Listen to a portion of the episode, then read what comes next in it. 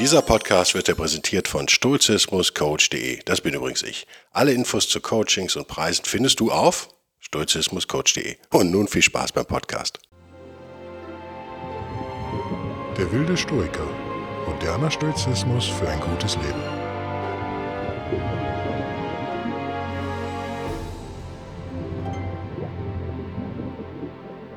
Hallo und herzlich willkommen zu einer neuen Ausgabe von Der Wilde Stoiker. Mein Name ist Guido Bellberg und ich bin echt froh, dass ich diesen Podcast aufnehmen darf.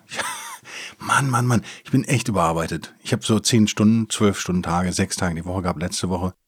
Diese Woche sah es nicht viel besser aus und ich habe einfach mir brutal heute freigenommen. Gesagt, nö, so geht das nicht weiter. Wie ihr wisst, sitze ich immer noch am Buch, das hoffentlich echt. Ich bin echt sehr zufrieden. Schon, allerdings wird es immer länger. Seite 230 oder 240, keine Ahnung. Ich schätze mal so um die 250 Seiten. Wer sich dafür interessiert, ihr werdet damit leben müssen. Tut mir leid. Ich habe schon so kurz, mich so kurz gefasst wie irgend möglich. Bevor wir einsteigen ins Thema, was echt kompliziert ist und ich weiß gar nicht, ob ich dem gewachsen bin, aber es wird reichen, um euch Anregungen zu geben, es wird reichen, um euch Ideen zu liefern.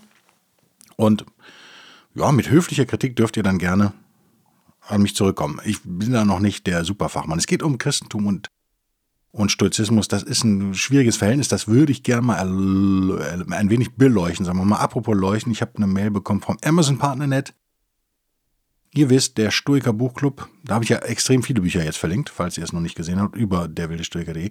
Da nehme ich am Amazon Affiliate Program teil, oder wie nennen die das? Ne? Also ich kriege dann irgendwie so ein paar für jedes Buch, was ihr da bestellt. Für euch erhöht sich der Preis nicht. Und jetzt kam zum ersten Mal, das mache ich ja jetzt auch schon ein Jahr, ne? Oder? Fast, keine Ahnung, äh, zum ersten Mal eine Mail vom Amazon Partnernet mit Angebotsempfehlungen, die deine Leser lieben werden. Davon abgesehen, dass ihr keine, ja, ihr seid Leser, aber hauptsächlich seid ihr ja Hörer. Wollen wir mal nicht so kleinlich sein. War ich erstaunt darüber, was Amazon denkt, was euch gefällt. Sehr schön. Basierend auf meinem Empfehlungsverlauf, was immer das ist, ich denke, das sind die Bücher, die ich empfehle, oder? Die Nummer eins, die ihr unbedingt kaufen solltet, ist irgendeine schwarze Vitaminpackung von, mit einem unaussprechlichen Namen, oder so, keine Ahnung. Vitamin D3, jetzt muss ich überlegen. Macht D, D macht Sinn, oder? Vitamin D gegen Corona, gegen Atemwegserkrankungen im Allgemeinen. Ich finde es recht teuer. 21,16 Euro sollt ihr ausgeben. Aber es, also es kommen dann nochmal, es kommen nur fünf Produkte und drei davon sind Vitamine. Was sagt uns das? Die Hörerinnen und Hörer von der Wilde Stücke haben ein Interesse daran, gesund zu sein. Daran ist ja auch nichts verwerflich. Es gibt noch zwei andere Produkte, die mich aber eher äh, noch mehr erstaunt haben, ehrlich gesagt. Nämlich den Halogenreflektor, Security, 50 Watt und LED-Lampen. Also daraus, ich lösche das jetzt hier, zack, weg ist es. Daraus lerne ich folgendes. Ihr wollt gesund und erleuchtet sein. Kann ich da irgendwas gegen sagen? Nö, ich finde, das sind hehre Ziele. Kommen wir zum Christentum. Ihr wisst, das Christentum hat in der römischen Kaiserzeit die Stoa erfolgreich verdrängt. Ähm, scheinbar den höheren Sexappeal besessen. Hat viel übernommen vom Stoizismus, das sage ich auch immer. Stoizismus ist sozusagen so ein bisschen versteckt noch erhalten im Christentum, wer sich im Detail dafür interessiert. Detail heißt hier aber fast 100 Seiten, oder sind es noch mehr? Naja, es sind eine Menge Seiten. In die Stoa, Geschichte einer geistigen Bewegung von Max Polenz, da dröselt er das im Detail auf und geht auf die einzelnen christlichen Menschen ein, wie Paulus und äh, Johannes und so weiter und so fort. Ich will heute echt über die Unterschiede reden. Der Sexappeal, den die Stoa auf die ersten Christen hatte, ist, ist ja klar. Sie, die Stoa mit ihrem Glauben an das eine alles ordnende Prinzip, den Logos, mit ihrer Naturverehrung, mit der Verpflichtung sozusagen der Menschenliebe, die dann eben zur christlichen Nächstenliebe mutiert ist, das war jetzt aus dem Kopf mal spontan, da fallen mir bestimmt, wenn ich in Ruhe nachdenke, noch zehn andere Sachen ein. Ähm, was ihr jetzt schon mitnehmen könnt, ist vieles, was eben so angeblich urchristliche Themen sind, sind in Wahrheit natürlich stoische Themen, die da übernommen wurden. Das ist eben so in der Menschheitsgeschichte. Sachen werden übernommen. Ich möchte eigentlich lieber auf die Unterschiede heute zu sprechen kommen. Das ist mir ganz wichtig. Ich glaube, ich habe es erzählt, wenn ich erzähle es nochmal. Im Buch gehe ich auf jeden Fall mit vier Sätzen allerdings auch nur darauf ein wenn ich über den, äh, ja, die, die momentanen Strömungen im, im Stoizismus sozusagen in der westlichen Welt spreche. Wir haben eine Strömung in den USA, die sich die traditionellen Stoiker nennt, oder Traditional Stoicism sozusagen. Und das mag meine Einbildung sein. Ich bin mir nicht sicher. Ich war ganz kurz mit denen irgendwie verbandelt auf, auf Facebook, glaube ich. Glaube ich. Ja, ich glaube, es war Facebook. Weil mich das natürlich interessiert, wie die so drauf sind, was die so denken. Äh, bin dann ziemlich schnell dahin gekommen, dass es meistens so läuft, dass irgendeiner ein Zitat raushaut. Also, Markus Aurelius hat zum Beispiel Folgendes gesagt. Und dann wird dann darüber gesprochen. Ich habe mich äh, in der Folge dann mit einem Amerikaner, würde ich mal behaupten, äh, ja, äh, in der Sache scharf gestritten. Er wurde dann auch persönlich, was immer zeigt, dass ich gewonnen habe. Ne? Ist ja klar, wenn die Leute anfangen zu beleidigen, dann hast du gewonnen. Das ist so in der Rhetorik. Weil mir Folgendes auffiel. Wir haben natürlich in der Literatur, sogar schon in der Primärliteratur, also wenn ihr euch deutsch- oder englischsprachige Ausgaben von Epictetus, Marcus Aurelius Seneca, äh, Musonius Rufus so weiter anschaut, haben wir oft das Problem im Stoizismus, ist es ein Problem, für mich ist es kein Problem, sagt, müsst ihr jetzt entscheiden, ob es ein Problem ist, dass die Begriffe manchmal durcheinander gehen. Ich halte das in meinem Buch auch bewusst dann so, mit Schrägstrich. Zum Beispiel die Natur, die Götter, Gott, Zeus. Wir haben das Problem, dass die meisten Übersetzungen dann von Gott sprechen. Und natürlich liegt es sozusagen als Christ ja auf der Hand, wenn ich mich jetzt für Stoizismus interessiere und das irgendwie auch sympathisch finde. Nochmal, wäre ja auch kein Wunder, weil viele der Dinge, die du dann als Christ am Stoizismus gut findest, haben ja deine Vorfahren sozusagen vom Stoizismus, ja, in Anführungszeichen geklaut, sagen wir mal netterweise, übernommen. Also, dass du da Ähnlichkeiten findest als Christ, ist ja nun kein Wunder. Das ist klar. Die, dieses, die, die Ähnlichkeit oder die, die, das identische Wort Gott führt dann natürlich schnell zu dem Fehlschluss, dass das ja in Wahrheit ein und dasselbe sei. Also der christliche Gott, äh, der stoische Gott sozusagen, nochmal Zeus, meinetwegen Jupiter, wenn ihr Römer seid, entspricht also dem Christlichen sozusagen. Das ist natürlich nicht der Fall. Das ist nicht der Fall. Warum ist das nicht der Fall? Naja, lasst mich einen Parameter vielleicht anführen. Es gibt viele. Für echte Stoiker war damals wahrscheinlich die Idee dieses körperlichen Gottes, der ja im Christentum quasi propagiert wird, dieses fleischgewordenen Gottes irgendwie so ein bisschen schräg. Ne? Nochmal, Stoiker sind Materialisten, aber das war dann doch schon so ein bisschen seltsam. Ähm, noch seltsamer war wahrscheinlich, dass dieser Mensch gewordene Gott ja sozusagen für Stoiker über auch menschliche Affekte verfügte. Also ihr kennt ja alle den Zorn Gottes zum Beispiel, der im Alten Testament dann doch öfter mal eine Rolle spielt, ist für Stoiker so nicht nachvollziehbar. Würde ich jetzt behaupten, für alte hellenistische geschulte Menschen. Ähm, schwierig. Das, das ist so irgendwie, ja, ich will jetzt nicht böse sagen Verniedlichung oder so, aber das ist so ein bisschen, hat man da, hat man, äh, das ist eine Erklärung des Sexappeals, den der Christen, das Christentum natürlich hatte in der römischen Kaiserzeit. Dass es so konkret ist. Da ist also der weise Vater im Himmel, der irgendwie auf mich aufpasst. Das ist ja völlig klar, dass das mehr Sexappeal hat als die stoische Verpflichtung, sich vernünftig zu verhalten. Und es wird ja noch schlimmer. Die ganze Idee eines Jenseits ist ja keine stoische. Das ist eine christliche. Also, dass man, dass man sagt, ja, gut, es ist vielleicht Elend hier auf der Erde, aber wenn du nicht etwa Kraft deiner Vernunft wie im Sturzismus, sondern allein dadurch, dass du etwas glaubst, was wir dir hier hinstellen, das hast du jetzt zu glauben. Und wenn du das ordentlich machst, und durchziehst, dann bekommst du sozusagen die Erlösung dann im Jenseits. Das ist eine Idee, die total unstoisch ist. Das ist Stoikern extrem fremd gewesen zu der Zeit. Das ist, diese ganze Jenseitsidee ist aber natürlich extrem gut im Marketing, muss man sagen. Ich analysiere das jetzt etwas zynisch, wie ihr vielleicht gemerkt habt. Die Christen unter euch mögen mir verzeihen. Äh, wenn ich Marketing sage, ist es aber genau das, nämlich wie kriege ich eine Idee in einen Markt? Und jetzt haben wir diesen Markt der Welt zur Zeit des römischen Kaisertums eine Welt, die lange nun schon sozusagen Konflikte beobachtet hat zwischen widerstrebenden philosophischen Schulen, die, die Schulen, die sich schon sehr lange mit Philosophie beschäftigt hat. Die Epikurer auf der einen Seite, die Stoiker auf der anderen Seite. Die Lehren von Sokrates und so weiter und so fort. Und natürlich, ja, ich möchte jetzt echt nicht arrogant klingen. Ich hoffe, ich klinge nicht arrogant. Sagen wir mal so. Natürlich ist das kompliziert. Und ähm, alle diese Schulen verlangen, vor allem Stoizismus, verlangt natürlich Engagement von euch, sozusagen, zu dieser Zeit. Von den Menschen. Das ist ja auch die gute Nachricht des Stoizismus. Es liegt in uns selbst sozusagen, unsere Eudämonie, unsere Erfüllung zu finden sozusagen, uns zu verwirklichen, zum höchsten und, besten unserer selbst zu werden. Das ist ja was, was in unserer Macht liegt. Aber Eigenverantwortung ist nicht sexy. Darauf können wir uns, glaube ich, einigen. Eigenverantwortung ist, riecht auch nicht nach Sex, es riecht nach Arbeit. Ist marketingtechnisch schlecht. Also wenn ich den Leuten sage, ja, du kannst ähm,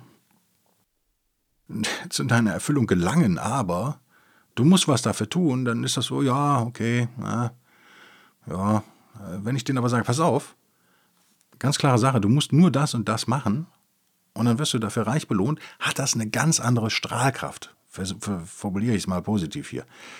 Das, das, ist ein Sexappeal, den kann man dem Christentum einfach nicht abstreiten. Vor allem nicht in der damaligen Zeit. Ich denke, dass sich das heute wieder umkehrt, natürlich. Tatsächlich. Also, dass sozusagen diese, diese Ideen, die das Christentum so, so anziehend machten in seiner Entstehung, das alte, frühe Christentum, natürlich jetzt ja, eben altmodig wirken auf uns, weil sie so konkret sind. Ich glaube, das ist das Problem. Vielleicht kann man, kann, kann man meine Gedanken so irgendwie, kann ich die auf den Punkt bringen. Also Stoizismus zwar streng in seinen Ansichten, aber wenig hilfreich für Leute, die eben nicht zu Engagement bereit sind und Leute, die vielleicht auch nicht über die letzte analytische Schärfe vielleicht verfügen. Da, und dann bist du bei den Epikuren auch nicht gut aufgehoben. Und dann kommt aber jemand daher und sagt, guck mal, hier, das kannst du haben. Ja, klar hat das Erfolg. Interessant ist natürlich, dass, dass das Christentum sich ja auch relativ zügig in den oberen Schichten, den gebildeten Schichten Roms durchgesetzt hat. Und auch bei den Kaisern, wie ihr wisst, später dann. Lasst mich noch mal ein bisschen auf diesen Aspekt des Menschlichen und was, was der Mensch kann, was wir können, was wir erreichen können, noch herumreiten, weil ja, es ist nun mal ein sturcher Podcast hier. Ne? Ähm, und das ist natürlich ein, zentrales, ein zentraler Bestandteil stoischer Philosophie. Äh, Im Christentum geht es ja noch einen Schritt weiter. Schon auch von Anfang an. Wenn man jetzt Jesus als historische Person sieht. Ich bin mir immer noch nicht sicher, ob man das kann. Ich habe nur kurz bei einer, im Buch wird es eine ganz, ganz schamlos vereinfachte, nenne ich es, glaube ich, Timeline geben. Und da ist natürlich der Punkt Null Jesu Geburt sozusagen. Ähm, da habe ich kurz nochmal gegoogelt, weil ich es auch so im Kopf hatte. Ist, ist, ist sehr schwammig. Lass mal vorsichtig so formulieren. Ähm, gehen wir aber davon aus, dass äh, dieser Mensch, äh, Jesus Christus, da herumgelaufen ist. Und jetzt passiert Folgendes. Die Stoiker mit ihrer Strenge, ihrer sittlichen Strenge natürlich auch und ihren hohen Ansprüchen, bieten natürlich ein bisschen wenig Trost. Wenn ich aber hingehe und sage, pass auf, selbst die Schwachen, selbst die Armen, selbst die die, ähm, also arm jetzt im sittlichen Sinne, ne? nicht materiell, die, ähm, ja, mehr oder weniger Sünder nennen wir sie jetzt mal, haben im Jenseits die Chance, von Gott erlöst zu werden, vom christlichen Gott. Diese Chance gibt es ja nicht im Stoizismus. Also das ist ein echter USP, wie man im Marketing sagt. Das ist ein, eine Unique Selling Proposition. Das ist eine, ähm, ein echtes Alleinstellungsmerkmal, ist das schöne deutsche Wort. Ein schönes deutsches Wort übrigens. Da merkt man bei mir leider 20 Jahre Werbung und Marketing, da bin ich anglisiert sozusagen. Schrecklich. Also das Alleinstellungsmerkmal, das ist ein Verkaufsargument sozusagen. Selbst wenn ich ich sehe diese, diese beiden Philosophien vor mir, bleiben wir bei den Epikurern und den Stoikern und finde die Stoiker sympathischer, fühle mich da näher hingezogen, merke aber auch, bah, es ist Arbeit und es sind hohe Maßstäbe, die an, an mich angelegt werden, dann ist es doch echt ganz nett, wenn mir jemand sagt, äh, ja, selbst wenn du versagst sozusagen, gibt es noch, äh, wir stellen dir einerseits Regeln hin und die musst du erfüllen, aber selbst wenn du das nicht erfüllst, gibt es immer noch die Chance auf so eine göttliche Gnade, nennen wir es mal. Das ist doch cool, oder? Finde ich schon. Also ich kann es nachvollziehen, das ist ein echtes Argument. Und bei allen Gemeinsamkeiten zwischen Stoikern und, und Christentum, die eben darauf beruhen, dass das Christentum da viel, viel, viel, viel, viel übernommen hat, sehr viel übernommen hat, nochmal die Betonung, fängt es da an, sich zu trennen, muss man ganz klar sagen. Da durch die Einführung dieses persönlichen Gottes sozusagen und äh, der Herleitung darauf auch. Also es ist ja kein pantheistischer Glauben mehr jetzt und wie gesagt, die Stoiker, kein Stoizismus ist keine Religion, er hat spirituelle Elemente, ist aber keine organisierte Religion in diesem Sinne, wie das Christentum das ja schnell wurde und auch mit dem Judentum als Vorbild sozusagen den, Weg ja hatte. In dem Moment wo ich diesen Gott einführe, habe ich natürlich nicht mehr, wie im Stoizismus, natürliche Prinzipien und mit Ratio erfassbare Regeln, die ich mir herleiten kann und die ich erfüllen kann, sondern äh, oder diese Regeln kommen von Gott. Also was vorher natürlich in Anführungszeichen ist, kosmisch, was da draußen ist und von mir erkannt werden kann, weil dieser Logos halt in mir drin auch wirkt sozusagen. Also ich habe eine ganz persönliche Beziehung sozusagen zum Universum als Stoiker und zu meiner Umwelt. Ich bin mit dem in irgendeiner Form verbunden. Wird ja jetzt, so empfinde ich es jedenfalls, bitte liebe christliche Zuhörer, falls es sowas gibt äh, bei dem Stoizismus-Podcast, ich glaube es ja kaum, aber mag ja sein, verzeiht mir, aber ich empfinde das als strikte Trennung. Jetzt wird also dieser Gott ganz anders da eingeführt. Der entspricht ja nicht mehr den natürlichen Gesetzen, wenn man so will, sondern er erlässt ja Gesetze. Also Gott wird auch viel mächtiger als vielleicht im Stoizismus. Kann man das sagen? Ja, Macht ist vielleicht das falsche Wort. Aber ihr wisst, worauf ich hinaus will. Er hat einen Willen und er hat, er hat auch Rache und er hat menschliche Affekte. Und ist dadurch ja auch viel gefährlicher wahrscheinlich als der stoische Gott. Aber gleichzeitig trennt er uns so ein bisschen ab von unserer Welt. In meinen Augen. Und das muss man den Christen ja lassen. Es ist ja auch konsequent zu Ende gedacht. Diese Trennung geht ja noch weiter, indem man quasi eine neue Welt aufmacht hinter unserer Welt. Also dieser Glauben an das Jenseits, das ist ja nichts Stoisches. Das ist was Christliches. Das haben sie auch nicht erfunden, ne? aber das ist, ein, ich mache einfach eine zweite Welt auf und damit wird diese Welt hier wertloser. Damit ist mein Zwang gar nicht mehr da, mich zu fokussieren auf mein Leben, wie es wirklich ist und an mir persönlich zu arbeiten vielleicht. Ne? Und mit dem zu arbeiten, was da ist, sondern ich kann jetzt in einer Fantasiewelt agieren quasi. Was natürlich, ich meine, guckt euch den Erfolg von Herr der Ringe an und solchen Schmonzes, wie, wie, wie kann man das nennen, solchen Schmachtfetzen, kann man das so nennen? Ähm, ich, ich bin ja extrem unangenehm. Ich musste aus dem Kino gehen mal in so einem Herr der Ringe-Film. Ich glaube, das ist im ersten, der irgendwie drei Stunden ging. Es war ja eh eine Qual. Ich habe mir ständig neues Bier geholt dann. Ähm, hat aber alles nichts genützt. Ich konnte es einfach nicht ertragen. Ich konnte nicht ertragen, dass irgendwelche Eiben, Elben, Elfen, wie auch immer die Typen heißen, mit den Spitzenohren, ja, die totale nazimäßige Herrenrasse sind auf der einen Seite. Auf der anderen Seite hatten die nicht mal fließendes Wasser. Tut mir leid, da bin ich wahrscheinlich so rational und so sturch. Ich fand es nur lächerlich. Alle hatten lange Haare, alle sahen aus wie, ja, eher wie Obdachlose als wie Krieger. Ähm, alle fanden es aber toll um mich herum. Ich habe gedacht, was soll ich den guten Leuten, auch mal, ich war mit zwei Freunden auch, glaube ich, da, soll ich denn jetzt den Film verderben? Weil ich meine Klappe vielleicht dann auch nicht halten kann, wenn es zu schlimm wurde. Und es wurde ja echt immer schlimmer. Es wurde in der Tat immer schrecklicher. Ich gehe jetzt da raus und habe mich dann in irgendein Café gesetzt oder so nebenan oder Kneipe, was immer es war, oder bin essen gegangen. Ich habe hoffentlich das Vernünftige getan, aber nicht nach, also nicht, aber erst nachdem ich sie ein bisschen genervt habe. Ich war jung, ich brauchte das Geld. Wunderbar hat das Max Polenz auf den Punkt gebracht. Ich habe mir das rausgeschrieben hier. Der, der Gegensatz zwischen Stoizismus und Christentum, wenn man auf die menschliche Seele jetzt abzielt und vielleicht dem Sündenbegriff sozusagen, der ja ein christlicher ist, äh, nimmt, dann könnte man sagen, bei den Stoikern ist alles das, was nicht auf dem festen Wissen vom Guten steht. Ja, also von, mit Hilfe unserer Ratio analysieren wir sozusagen die Tugend. Das Gute, wir wollen das tun. Alles, was nicht gut ist, ist eine Fehlhandlung. Das Wort fand ich äh, hervorragend bei, bei, bei, ähm, bei Polenz. Eine Fehlhandlung. Im Christentum ist es anders. Alles, was nicht aus dem Glauben kommt, ist eine Sünde. Ihr merkt schon den Unterschied da, der ist extrem. Der Christ kann im Prinzip auf alle Weltweisheit verzichten, sagt Polenz, glaube ich, später noch weil er einfach diese, weil, weil wir diesen Sündenbegriff einführen, weil wir klare Gebote einführen, weil wir klare Bekenntnisse fordern und wenn wir die nicht bekommen, dann ist das halt eine Sünde. Das ist viel einfacher zu verstehen.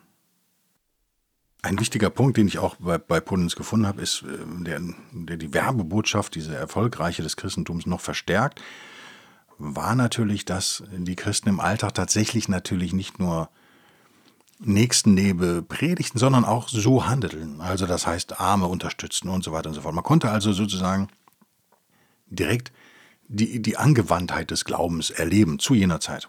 Und wenn man vor der Entscheidung stand, bin ich eigentlich, was bin ich eigentlich, was will ich eigentlich glauben, dann sieht man auf der einen Seite Leute, die halt eine super Werbebotschaft haben und auf der anderen Seite, die auch tatsächlich diese Prinzipien dann zumindest teilweise umsetzen ich glaube, das leuchtet dann schnell ein, dass man da emotional viel stärker sich hingezogen fühlt, als jetzt zu dem Stoiker, der mir kein erlösendes Jenseits bietet, der mir zwar intellektuelle Hilfen bietet und, und eine Tugendethik äh, zur Verfügung hat, die aber natürlich immer persönlichen Einsatz verlangt. Ich glaube, das ist irgendwie am Ende für mich so der, der Kern der ganzen Diskussion. Also wenn man darüber nachgrübelt, warum wurde Stoizismus eigentlich vom Christentum abgelöst, dann ist es, glaube ich, das, dass hier etwas kommt, was eben viele gute Dinge am Stoizismus, für viele Menschen gute Dinge, mehr oder weniger schamlos übernimmt, damit äh, dem Stoizismus ja auch sein Alleinstellungsmerkmal so ein bisschen nimmt, der auch viel übernommen hat, ne? keine Frage und gleichzeitig eine einfachere Lösung bietet. Das ist ja, so setzen sich neue Produkte am Markt ja durch. Letztendlich ist es so. Also Ideen sind wie Produkte, die setzen sich am Markt durch oder eben nicht. Die Stoa hat ein halbes Jahrtausend extremen Einfluss gehabt und gewirkt. Und irgendwann ist es auch mal Zeit für was Neues. Allein aus modischer Sicht, sage ich jetzt mal ganz böse. Und in der römischen Kaiserzeit eine, eine absolute Hinwendung zum Religiösen, eine religiöse Suche, die so vorher auch nicht ext so extrem nicht stattgefunden hat. Ein Vakuum, was entsteht, wird natürlich gefüllt. Der Markt regelt, wie der Liberale denkt. Die Marktwirtschaft äh, greift da sozusagen ein. Und äh, damit möchte ich jetzt, falls er wirklich gelebt hat, Jesus Christus da gar nichts Schlechtes unterstellen, der ja noch recht nah an dem oder vieles sozusagen gepredigt hat, was man auch als Stoiker echt unterschreiben kann, zu 100 Prozent. Also die Gegensätze zwischen dieser ganz frühen christlichen Lehre, so wie ich sie kenne, ja, also ich bin natürlich als Rheinländer, als Gebürtiger bin ich natürlich getauft, aber eben, wie gesagt, sehr früh ausgetreten, 14 oder 16 oder, also so, sobald es ging, ich glaube mit 16 ging das nämlich da raus. Ja, habe da auch keine angenehme Erinnerung dran. Bin, glaube ich, zur Kommunion noch gegangen, ja, aber das war auch schrecklich. Äh, egal. Ähm, bevor diese ganzen ja, also die urchristliche Lehre, da, da haben wir, glaube ich, nicht so wahnsinnig viel auszusetzen. Ich, also meine, mein persönliches Gefühl, aber bitte widerlegt mich da, wenn ihr, äh, falls ihr Historiker seid zum Beispiel, ist tatsächlich, dass die Dinge, die eben dieser Jesus gesagt hat, nicht wirklich, können für Stoiker kaum auf Widerspruch stoßen. Einige schon, aber die meisten Dinge nicht. Ich würde echt so eine Ähnlichkeit bei 90 Prozent oder so verorten. Damit können alle Seiten leben. Er hat es halt von der anderen Seite beleuchtet. Er hat es halt sehr persönlich beleuchtet sozusagen. Also diese Gotteserfahrung, dieses ganze persönliche und damit eben auch emotionale, was den Stoikern ja natürlich fehlte in dem Moment, hatte natürlich einen Appeal, keine Frage. Was dann daraus wurde im Lauf der nächsten Jahrzehnte und Jahrhunderte, ist natürlich nochmal eine ganz andere Diskussion.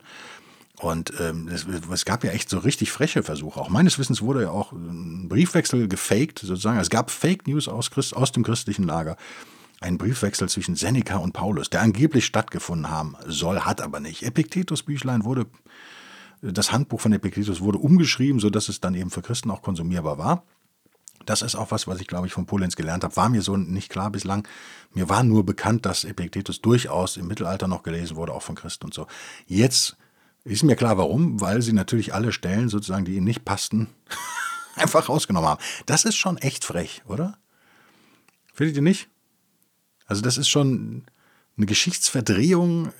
Es sind Fake News. Also es ist auch hochmodern sozusagen. Das passt echt in unsere Zeit.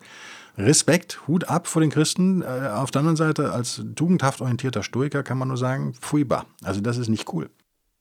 Ne, aber man kann darüber schmunzeln. Es wurde versucht, es ist auch nicht wirklich erfolgreich gewesen, meines Wissens. Also zumindest dieser Briefwechsel mit Seneca wurde der wirklich ernst genommen. Ich glaube, eine Zeit lang, aber irgendwann auch nicht mehr. Sonst auch nicht kümmern. Ihr merkt aber, was da passiert.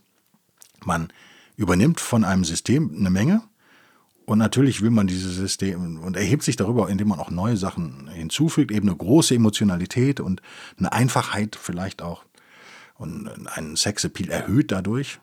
Und da will man am liebsten natürlich diese, naja, wenn man gerade selber an Sünden glaubt, will man die Sünde des Kopierens vielleicht auch so ein bisschen überdecken. Und das ist, glaube ich, der Versuch einiger Christen, recht früher Christen gewesen, da so ihre Spuren zu tilgen, sozusagen.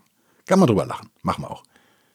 Ihr merkt, es wurde mit harten Bandagen gekämpft, Ganz ähnlich wie heute letztendlich auch. Mir ist es heute echt wichtig, eine klare Grenze zu ziehen zwischen Stoizismus und Christentum. Ich hoffe, das ist mir so halbwegs gelungen. Ich würde gern ähm, so gegen Ende dieses Podcasts, so langsam nähern wir uns dem Ende, einmal etwas aus dem hervorragenden Buch Die Stoa, Geschichte einer geistigen Bewegung von Max Polenz, was ihr natürlich im Buchclub auf der wilde Stoiker.de findet, zitieren ganz hinten, Seite 465. Das ist ein relativ langes Buch, wie ihr seht. Äh, möchte nicht den ganzen Satz zitieren, aber äh, nochmal Polenz, die polenzische, polenzsche auf den Punktbringung, warum das Christentum am Ende sozusagen gegen den Stoizismus gewonnen hat, ihn abgelöst hat. Die Abwendung vom Materialismus, ihr wisst, Stoiker natürlich äh, Materialisten, wenn man so will, der Glaube an ein übersinnliches Sein und die Hoffnung auf ein besseres Jenseits, das den Ausgleich für alle irdischen Unvollkommenheiten birgt, der Verzicht auf eigene Erkenntnis zugunsten einer Offenbarung, die dem von Zweifeln hin und her gerissenen Geiste Stille und Ruhe bringen sollte. Und, das für, für mich persönlich ein wichtiger Punkt, das Verlangen nach einem persönlichen Verhältnis zu einem persönlichen Gotte, dem man sich als liebenden Vater nahen durfte. Das sind, glaube ich, wirklich die Kernpunkte, die uns erklären, wie das passieren konnte. Weil ich habe mich am Anfang, als ich mich auf meine sturche Reise begeben habe, sozusagen vor einigen Jahren, habe ich mich echt gefragt, wie konnte das eigentlich passieren? Wie konnte das eigentlich passieren, dass wir in, unser, in unserem Kulturraum sozusagen diese hervorragenden sturchen Ideen verloren haben. Und noch anders vielleicht, wenn man sich dem Stoizismus ganz neu nähert, dass man denkt, ja, okay, diese Ideen sind ja nicht alle weg. Sie sind aber so verstreut. Ein bisschen hier, ein bisschen im Christentum, ein bisschen da und dann ein bisschen hier in moderner Literatur. Hast du nicht gesehen? Aber warum sagte mir denn keiner, als ich jung war, guck mal, hier hast du das ganze System. Zack, nimm, lies, alles gut. Wie konnte das passieren? Jetzt ähm, sehe ich es ein bisschen anders. Es ist natürlich, man muss es wirklich historisch auch sehen, man muss sich ein bisschen mit der Zeit auseinandersetzen. Ähm, Dinge ändern sich, Moden entstehen und vergehen, der Zeitgeist ändert sich. Wir merken es ja heute auch, wie schnell sich das ändert, was noch sagbar ist. Das Overtone-Window, wenn ihr das kennt, müsst ihr mal googeln. Also nicht, hat nichts mit Oberton zu tun, der, der Mensch hieß so. Overton, äh, wie Over und T-O-N hinten dran das Fenster des Sagbaren zum Beispiel, wie schnell sich das verschoben hat. Also das Overton Window sagt sozusagen, was man öffentlich noch sagen darf, sozusagen, was politisch noch okay ist, hat sich bei uns in, innerhalb von wenigen Jahren, ich würde sagen nicht mal zehn Jahren, vielleicht waren es auch zehn bis 15 Jahre, wahnsinnig verschoben. Wahnsinnig verschoben. Also das, was man hätte noch 1980 problemlos sagen können, oder 1990 in meinen Augen sogar noch, vielleicht sogar noch 2005 oder 2010 darf man heute so nicht mehr sagen. Man darf es natürlich sagen, wir haben eine Meinungsfreiheit noch, Gott sei Dank. Aber man muss damit rechnen, dass man da schräg angeguckt wird äh, und vielleicht Sanktionen zu befürchten hat. Das kann sich auch übrigens natürlich wieder ändern. Also ihr merkt, so Gesellschaften ändern sich, auch wenn man mit dem groben Blick so Änderungen nicht feststellt. Hier haben wir eine Tendenz im, römischen Kaiserreich, dass Spiritualität sozusagen nicht mehr gefüllt werden kann von diesen alten wie gesagt, Stoizismus halbes Jahrtausend alt, alten Philosophien und die auch noch anstrengend sind. Und jetzt kommt da was Neues und Glänzendes und Aufregendes und wundert mich jetzt so betrachtet nicht, dass das dann Erfolg hat. Ist auch gar keine Wertung, ist, glaube ich, ganz normal, kulturell, ist ein ganz normaler Vorgang. Wir ändern uns alle. Das ist auch irgendwie so eine Lehre, die ich, je mehr ich jetzt eben über das alte Rom und Griechenland lese, desto mehr fühle ich mich auch an heute erinnert, weil es nicht anders war. Wir dürfen nicht den Fehler machen, das nervt mich immer so, wenn alle so retro sind. Wisst ihr ein bisschen, was ich meine? Also alle fahren. Also Steve McQueen ist immer noch das Vorbild für Autofahrende oder Motorradfahrende coole Männer. Wie kann das sein? Das ist lächerlich. Also ganz klar ist, wenn Steve McQueen heute leben würde, würde er keinen alten Porsche fahren wahrscheinlich. Er würde nicht die Klamotten tragen und die Sonnenbrillen, die er damals getragen hat. Er würde natürlich modern sein. Davon können wir echt ausgehen. Das ist ja immer der Punkt. Die, die kulturellen Vorreiter und starken Persönlichkeiten haben es natürlich nicht nötig, nach hinten zu gucken. Aber wir, die schwachen Nachmacher sozusagen, suchen verzweifelt nach klaren Regeln. Und dann wird uns gesagt, du darfst das Motorrad fahren, aber das nicht. Und dein Helm muss so sein und du brauchst drei Farbenlackierungen und das ist cool, aber das ist nicht cool. Und ihr kennt es von, von, äh, von allen Jugendbewegungen. Ich war ja involviert lange im, ja, Crossover, Hardcore, Punk, Techno, Metal-Kram so und auch eben Rap. Gleichzeitig bei mir auch so eine Liebe aus den 90ern bei mir.